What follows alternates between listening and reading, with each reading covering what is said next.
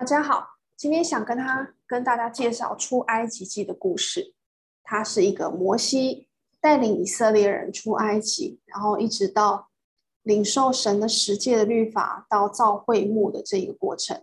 那么今天我会稍微做一个简介，然后呢，把重点呢放在这个第一个部分，就是当以色列人在埃及的时候，在摩西出生的时候呢，以色列人已经在埃及待了四百三十年。那今天我会介绍，呃，简单的介绍这个摩西他呼召的这个受呼召的过程。然后呢，下次我希望能够讲到这个十灾，介绍一下十灾，然后逾越节，然后再过来是过红海，还有在西乃山，然后就是神传十诫的这个部分，可能分，呃，也许分两到三次，那把这个。部分呢，从埃及到西奈山这个部分呢，简单的跟大家来分享。那么，呃，我们首先看一下这个分段啊，在这个出埃及记里面呢，就关于奴役的部分呢，是占了这个出埃及记的百分之十五的这个篇幅啊。不过这个时间呢，是历经了四百三十年啊，这个故事的这个背景的这个时间轴是四百三十年。这是从第一章到第六章的这个篇幅，那再过来的第二段是关于以色列人释放的故事，就是出埃及的这个故事。到西奈山这个部分呢，是一个呃，应该说是以色列国它即将诞生的时期。刚刚的奴役期是一个预备期，然后释放期是一个救赎的过程，然后也是以色列人在旷野的时候的这个故事。那这段时间呢，是经历了大概两个月的时间，但是它占了出埃及记有百分之三十的篇幅。那最后一段呢，是彰显的部分，就是彰显了神呢对以色列民族的一个指示，告诉他们呢要如何的生活，如何的敬拜。但是这个这都是发生在西乃山啊，围绕这个西乃山所发生的这些教导。那这个时间呢，是占了十个月，但是它的篇幅呢就占了出埃及记的一半以上，占了百分之五十五。所以可见这个部分呢是神非常重视的，他希望呃以色列民族能够清楚的知道他的指示是什么。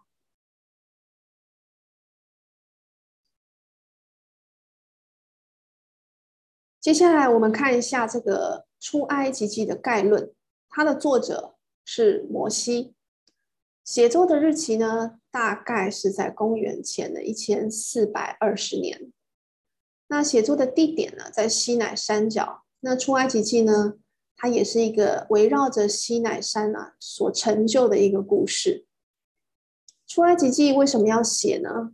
它的目的呢，就是要介绍以色列他如何蒙神救赎，然后怎样的跟神立约，使得以色列呢的这个。民族能够成为神的国度，这样的一个经过。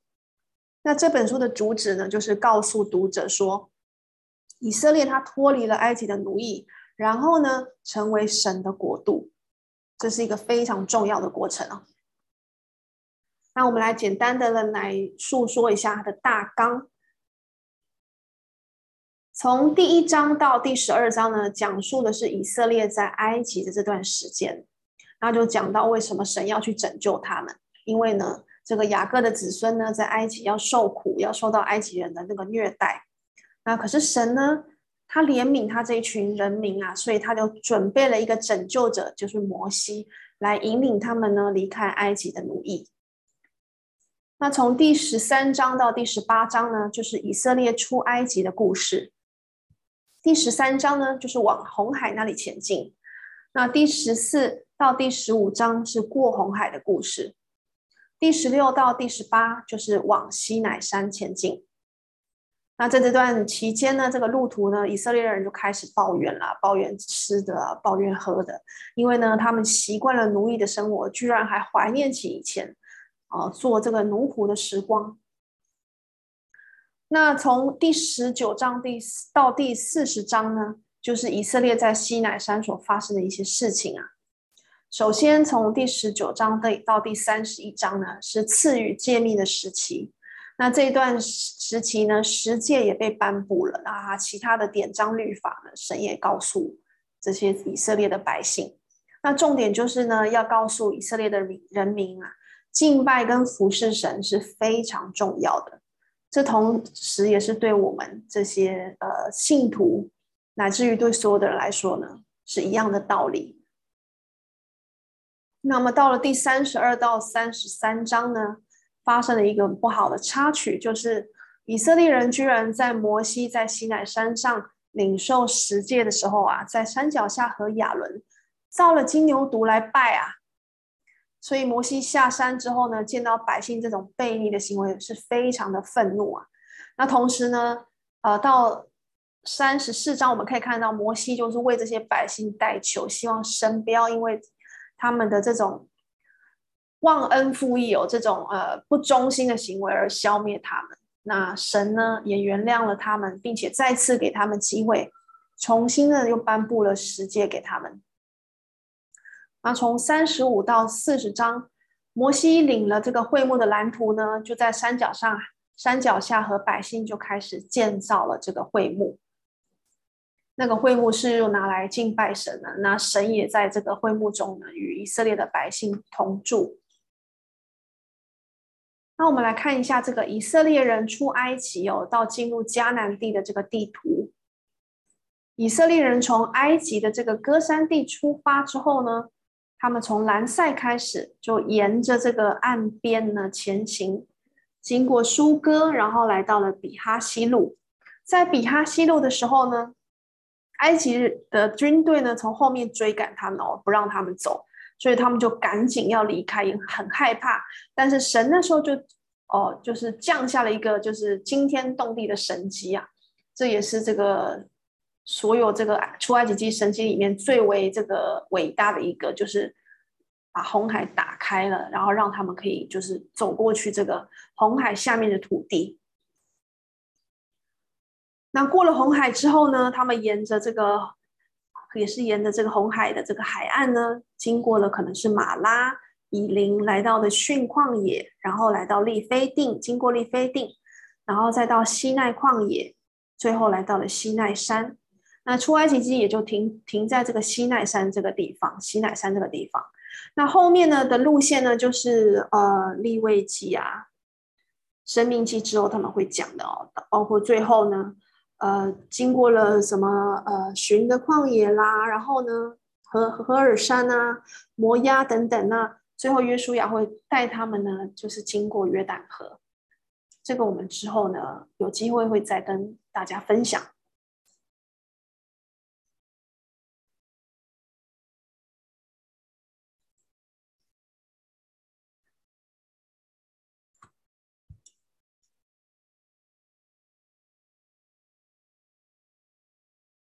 接下来呢，我还会很多次的来复习出埃及记的主题跟中心思想。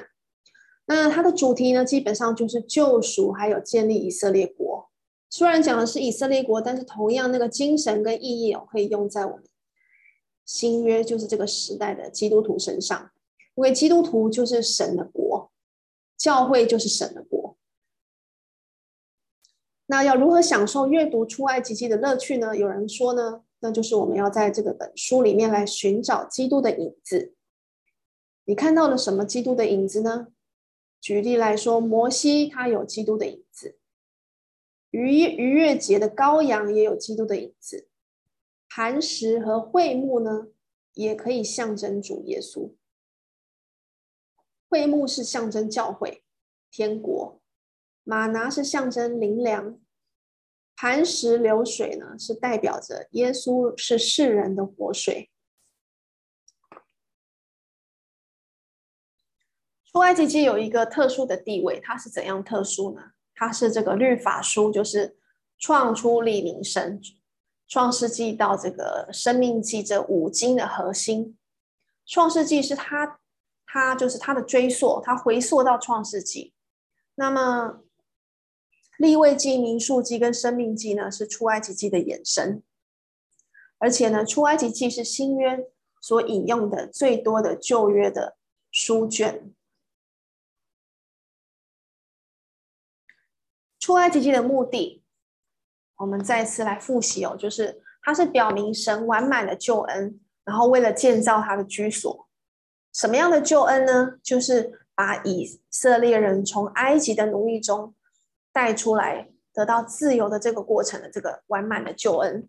这是在一到十八章所说的，我们会在里面看到他们怎么样过红海，然后怎么样有逾越节，然后怎么样进入旷野。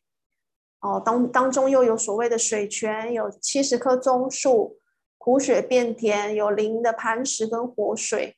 属天的马拿，击败亚玛力人等等。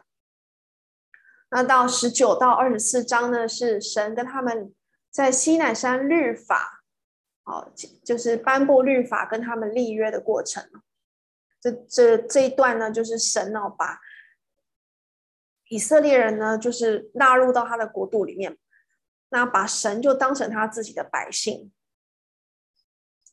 那接下来呢，二十五章到第四十章就是建造会幕的一个过程。那这段期间呢，同时要对付这个人的软弱啊，就是他们又会有拜偶像的这个情形出现啊。那这本书的中心信息呢，就是祭司的国度，圣洁的国民。在旧约的时代，以色列人代表是祭司的国度，是圣洁的国民。在现在基督的时代，基督徒他就是一群基督徒，就是一群祭司，就是一个祭司的国度，就是一群圣洁的国民。所以从出埃及记的一到六章是呼召摩西，也是呼召以色列人的一个过程。然后七到十八章是神如何救赎他们，离开奴役的状态。那十九到二十二十四章呢是。颁布律法的一个过程。那从二十五到四十章，神告诉他们要如何建立会幕，就是神他自己的居所。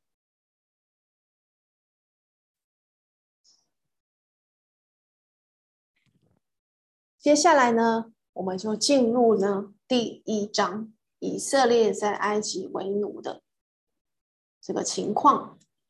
那以色列人呢？他们到埃及的时候啊，本来是牧羊的人，结果没有想到呢，到摩西出生的那时候呢，却已经成为奴仆了，做尽了各种的苦工啊，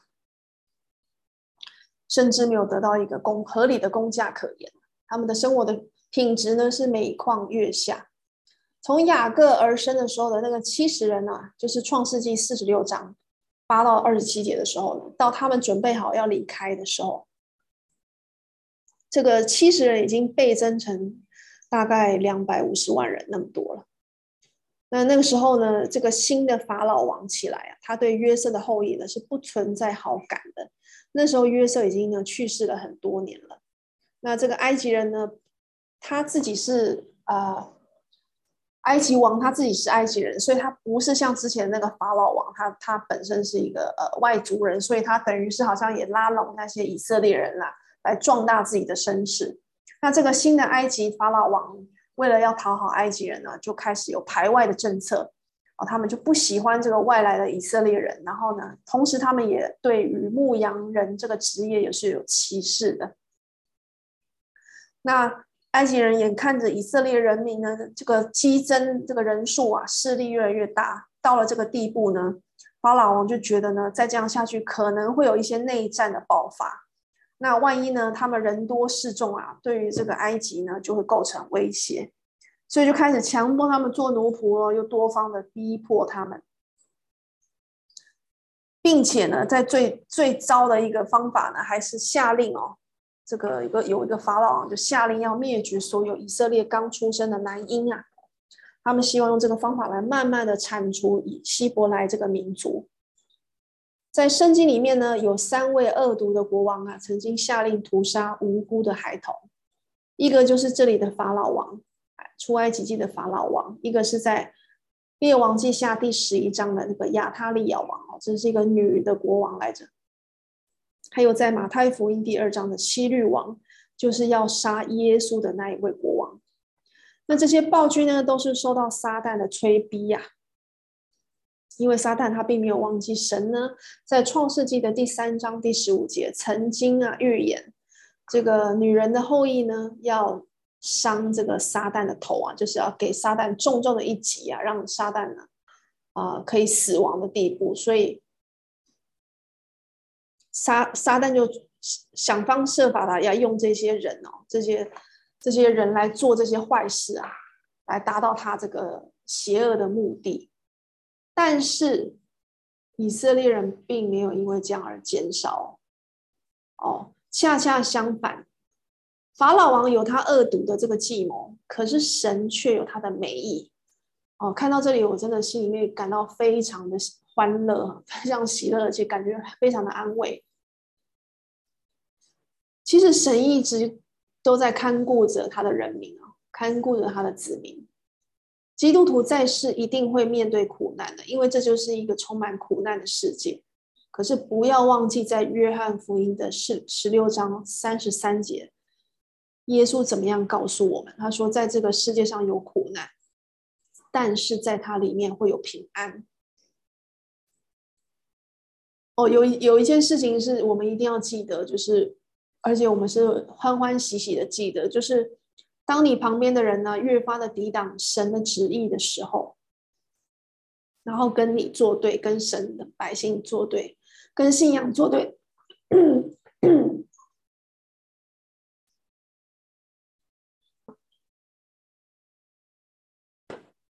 好像我现在刚刚那样喉咙哈有点问题，但是呢，我喝了水哈，然后再怎么样呢？人怎样抵挡神的旨意，怎么样跟神的百姓作对，反而会使神的百姓越发高升，越发得到力量。所以，我们能因为我们身处在困苦之中，就灰心丧志吗？不要这样子。我们对神要有忠心，因为你要知道哦，我们要知道，即使在最悲惨的处境的时候啊，神也能够塑造我们，帮助我们，而且成全我们。我们看到第一章的十五到第十九节，虽然那个法老王下令要屠杀无辜的孩童，可是呢，收生婆希伯来人的收生婆就是那些助产士啊，那些接生婆，他们有两个很有智慧的，叫做。施弗拉和普阿达，施福拉和普拉这两个说生婆呢，他们并没有就是按照法老的吩咐就把男婴杀掉，他们呢反而呢是跟法老说：“哎，因为希伯来人呢很强壮啊，所以呢在他们呢还没有接生之前呢就已经诞生了。”那所以他也不一定是说谎，也许这也是有点真实的。那这两个接生接生婆呢是很有智慧的，这两个收生婆，那他们可能是管理很多种收生婆的，就是一个好像一个组长这样子。那收生婆因为呢得蒙神的眷顾呢，就成立家室，在二十一节。那成立家室可能因为他们自己也会有老公有孩子啦。那并不是因为他们说谎，而是因为他们有恻隐之心。更重要的是呢，他们呢知道在任何情况下都要敬畏耶和华。那敬畏耶和华就是智慧的开端。从他们身上，我们可以学习到，在受到逼迫困难的时候呢，哦，我们是可以呢。因为敬畏神而想到方法来面对跟解决的。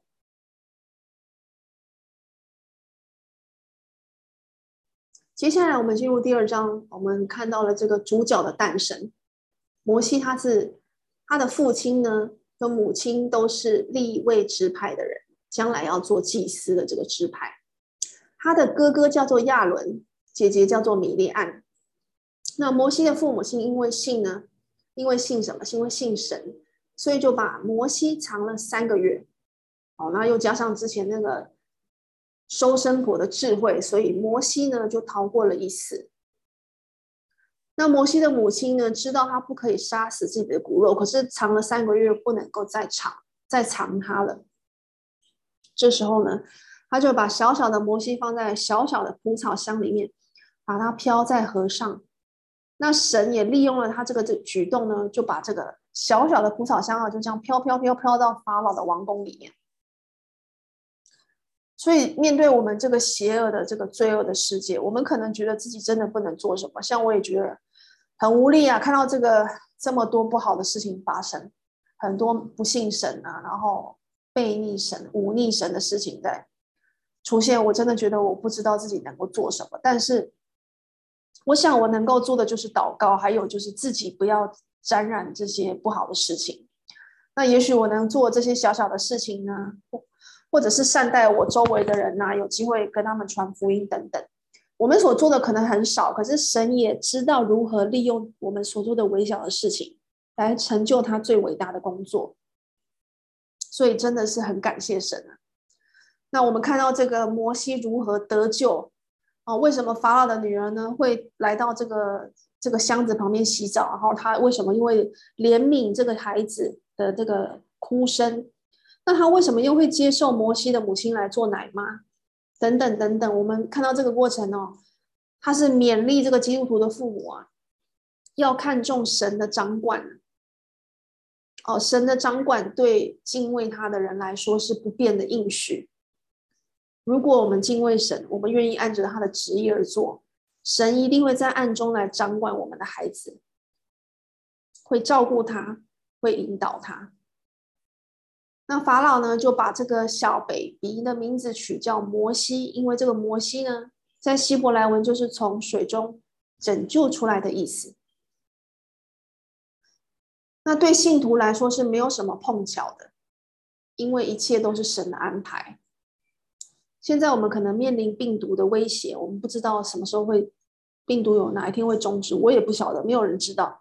可是我们相信神，哦，他是唯一。能够终止病毒的唯一的这个能力，有能力的这个神。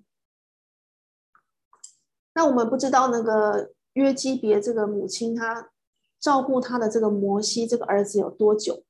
按照当时的社会呢，通常奶妈呢就是照顾到三岁，那特殊的情形是五岁。那在这段时间之中呢，相信摩西会受到这个母亲啊。这个希伯来民族的一些身份，还有他的信仰的影响，那这个东西呢，就是不可根绝的，会印在这个摩西的心里。同时呢，摩西在这个埃及的皇宫啊，也学习了埃及人一切的学问。这是在《使徒行传》第七章二十二节呢，斯提反说的。那我们在第二章的十一到十二节看到啊。呃，神要使用摩西，可是他不是马上就使用，哦，他让摩西呢要接受训练。首先呢，在前四十年是在埃及的皇宫受训练，后来有一天呢，啊，他的鲁莽，摩西的鲁鲁莽啊，盖过了他应有的这个谨慎，他呢把一个欺压以色列人的埃及人呢给杀了。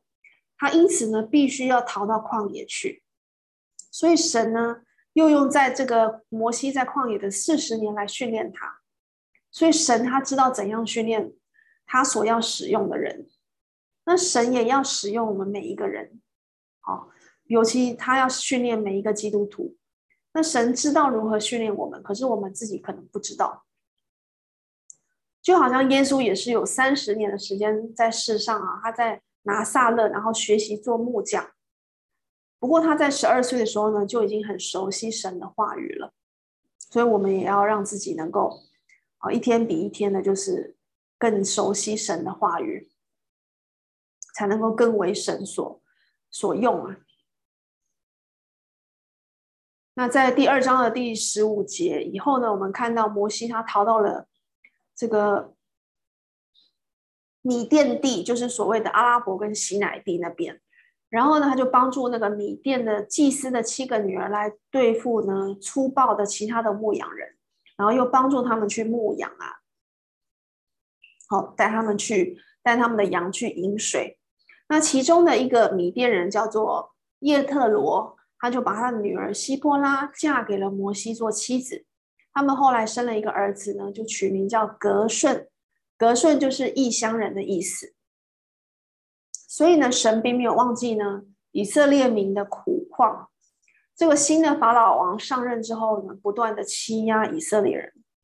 可是神呢，他在暗中都在安排要如何的去拯救以色列人，也就是他的百姓。所以神所安排的计划，往往不是我们所能够想到、我们所能够估计的。但是呢，神总在我们最需要的时候施行拯救。他会在他觉得最恰当的时候来采取行动。所以，我们是不是能够相信神，预备好自己，继续保持对他的信心跟敬畏？那么，相信神会在最适当的时候呢，指示我们该怎么做。然后预备我们成为呢，呃，他能够使用的器皿。